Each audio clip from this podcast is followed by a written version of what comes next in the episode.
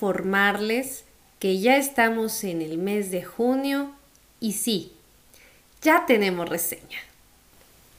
Aunque más que una reseña, pienso que esta vez es en realidad una opinión personal en la cual abordaremos el origen y los acontecimientos que derivaron en la creación del cuento infantil más vendido del mundo, los misterios que rodean a esta obra y algunas curiosidades sobre la vida del autor. Como cada mes, les doy la más cordial de las bienvenidas a este espacio en el que hablamos de libros, autores, sus historias y demás menesteres. El día de hoy estoy muy entusiasmada porque después de mucho tiempo vuelvo a traerles una reseña de lo último que he estado leyendo. En esta ocasión ha sido todo un reto tratar de analizar un libro especialmente pequeño plagado de diversos simbolismos que inspiraron a su autor al momento de escribirlo. Hablamos del libro de origen francés más leído en la historia y uno de los más importantes en la literatura universal.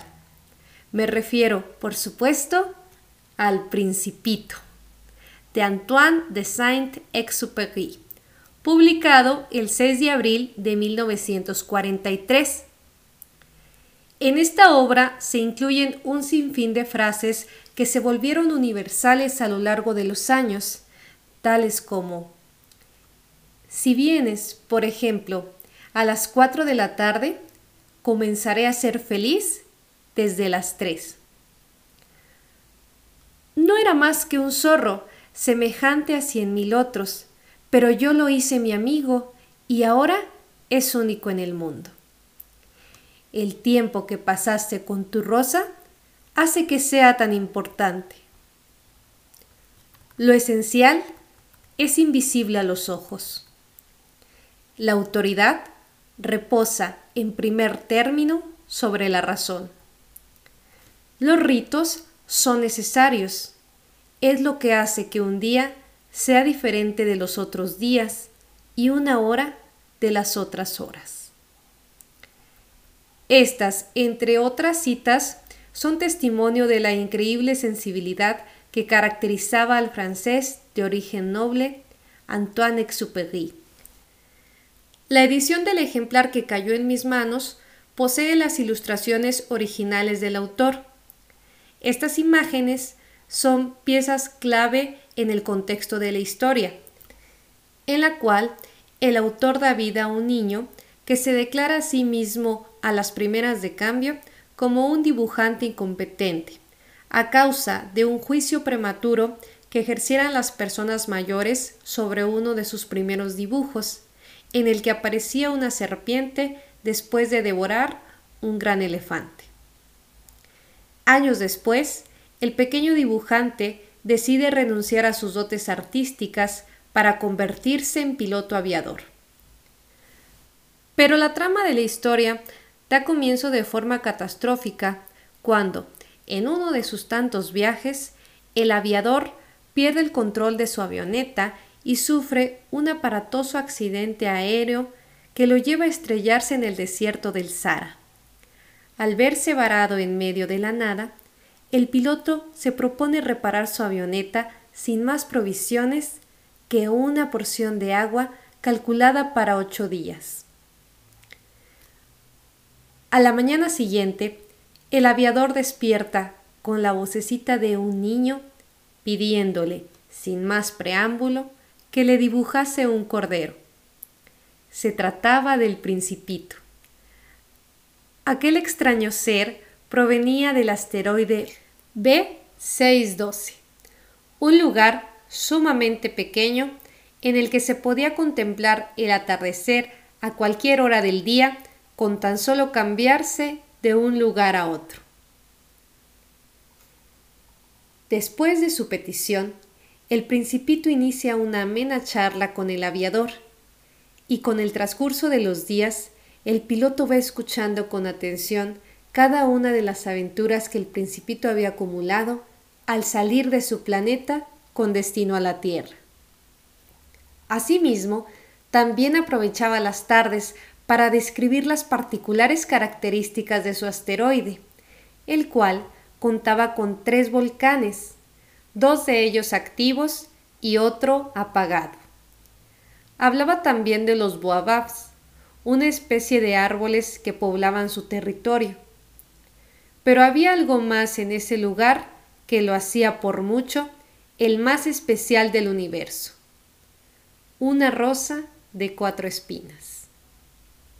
La flor resulta ser un punto medular en la historia, siendo ella misma la responsable de que el pequeño príncipe emprenda el viaje y se cuestione a sí mismo el hecho de permanecer o alejarse de su planeta para siempre.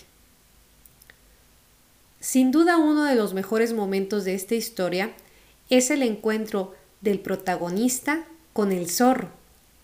En esta parte de la obra, el zorro le enseña al principito la importancia y a la vez el significado de domesticar, que por crudo que se escuche este término, cobra mucho sentido al momento de descifrarlo entre las líneas y desde la perspectiva de Antoine Exupéry. Bastaba un momento juntos y en silencio para que el zorro fuera domesticado por el pequeño príncipe, hasta que esta acción se convirtió en un hábito y después en un motivo de alegría. Es aquí donde el autor nos convence de que solo con el corazón se puede ver bien, porque lo esencial es invisible a los ojos. Otra de las lecciones que nos enseña Antoine de Saint-Exupéry en este libro es la importancia de los rituales, al señalarlos que estos hacen que un día sea diferente de otro, así como también la magia de conservar el recuerdo de las personas y las maravillas de la naturaleza. Si alguien ama una flor de la que solo existe un ejemplar entre millones y millones de estrellas, es suficiente mirar al cielo para ser feliz, pues puede decir satisfecho, mi flor está allí, en alguna parte. Esta es una de las frases más emblemáticas de la obra y trato de abordar cada una de estas escenas con cautela porque tampoco quiero hacer spoiler del libro para quienes aún no lo han leído todavía. Su extensión es de 96 páginas y en la parte final es inevitable derramar una que otra lagrimita. Esas sí no se las voy a contar, pero sí es preciso señalar que a través de de estas últimas páginas, el autor narra la muerte de su hermano, quien fallece a los 15 años de edad a causa de una fiebre reumática en Suiza. Ahora bien, ya que conocemos el contexto de lo que trata esta historia, me gustaría abordar el tema de su origen y lo que inspiró al autor a la hora de narrarla. Siempre he creído que el oficio de escritor nos lleva a cometer ciertas revelaciones, a veces involuntarias, a través de la escritura y de su trama. Tal fue el caso de Exupéry, quien acostumbraba retratar las aventuras que coleccionaba en su carrera como aviador en cada una de sus obras. La historia del principito comienza, como ya lo comentábamos, describiendo el accidente de un piloto en el Sara. En dicha escena, el autor narra el percance que él mismo sufrió el 30 de diciembre de 1935 cuando su avión cayera en el desierto del Sahara mientras él y su compañero de vuelo André Prevot competían durante una carrera que se desarrollaba de París a Saigón en Vietnam. Ambos sobrevivieron al percance, pero sus suministros se agotaron al poco tiempo del accidente, y fue debido al intenso calor del desierto que sufrieron una serie de alucinaciones y estuvieron al borde de la muerte antes de ser rescatados por un beduino. Entre las páginas del cuento se asoman también las personas que tuvieron mayor importancia en la vida del autor, como lo fue su esposa, Consuelo Suncín, quien aparece en la historia del Principito siendo la musa que inspirara el personaje de la rosa. Consuelo era una mujer salvadoreña de origen noble, de carácter fuerte y prominente belleza, millonaria, de mente abierta y muy adelantada para su época. Con una extensa lista de novios en su haber, en la que también destacaba el nombre del reconocido político y escritor mexicano José Vasconcelos. Figuraba también el general Ricardo Cárdenas y de igual manera el escritor Enrique Gómez Carrillo de origen guatemalteco. Hay quienes aseguran que el cuento del principito fue un regalo de Antoine para su esposa, con el cual intentaba recuperar su matrimonio, que por aquellos años iba directo en picada. Sin embargo, no existe hasta ahora ninguna evidencia que sostenga dicho argumento. La relación que el autor tenía con el país del Salvador también se asoma entre las líneas del cuento, cuando el principito describe a su asteroide como un lugar pequeño con tres volcanes, dos apagados y uno encendido, haciendo referencia a los volcanes de este país. Pero uno de los golpes más duros en la vida de Antoine fue la muerte de su hermano, quien perdiera la vida a la edad de 15 años. Algunos críticos opinan que el final del cuento describe la impresión que le causara al autor este suceso. En esta parte de la historia, el autor narra un conmovedor mensaje de despedida y cita lo siguiente. Tú tendrás estrellas que nadie tiene. Cuando mires el cielo, a la noche, debido a que vivo en una de ellas, debido a que reiré en una de ellas, para ti será como si rieran todas las estrellas. Tú tendrás estrellas que saben reír. Y volvió a reír. Las curiosidades que encierran la obra del Principito son innumerables, pero sin duda la más trágica fue el desenlace de su autor, quien desapareciera al cumplirse un año de la publicación de su obra cumbre, el 31 de julio de 1944. Se dice que el escritor atravesaba una fuerte depresión a causa de la tormentosa relación que sostenía con Consuelo Susín, y que fue a raíz de ello que decidió abordar su avioneta y suicidarse en el mar Mediterráneo.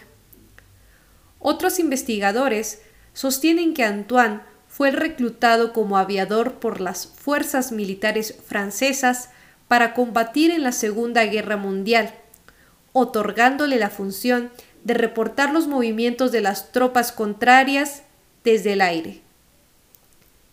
En esta teoría se habla de que el piloto fue víctima de un atentado por parte del ejército enemigo, en el que su avión fue derribado, perdiéndose de forma casi instantánea en el mar Mediterráneo.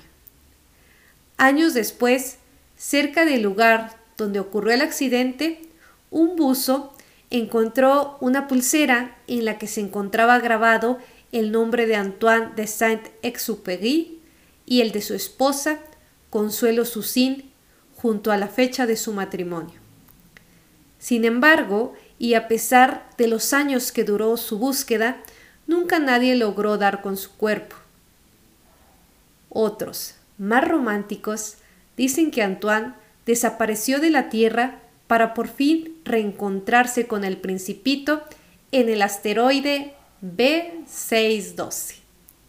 Yo honestamente pienso que el principito era en realidad un alter ego de su autor y que esta historia es en sí una alegoría de su vida y a la vez un manual de lecciones morales y filosóficas que Antoine obsequiara a la humanidad para ayudarnos a comprender todo aquello que es invisible a los ojos.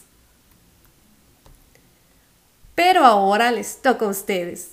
Y no se olviden de seguirme siempre en mis redes sociales. Me encuentran como Lupita Landeros Pil en TikTok, como Landers en Instagram En Twitter estoy como Guadalupe Landeros Villanueva y asimismo me encuentran en YouTube. Por último, no me quiero despedir sin antes recomendarle que lean esta maravillosa historia que seguramente les va a arrancar más de un suspiro. Y nosotros nos escuchamos nuevamente a la próxima, aquí mismo, en Hablemos de Libros. Hasta aquí mi reporte, Joaquín. Ciao.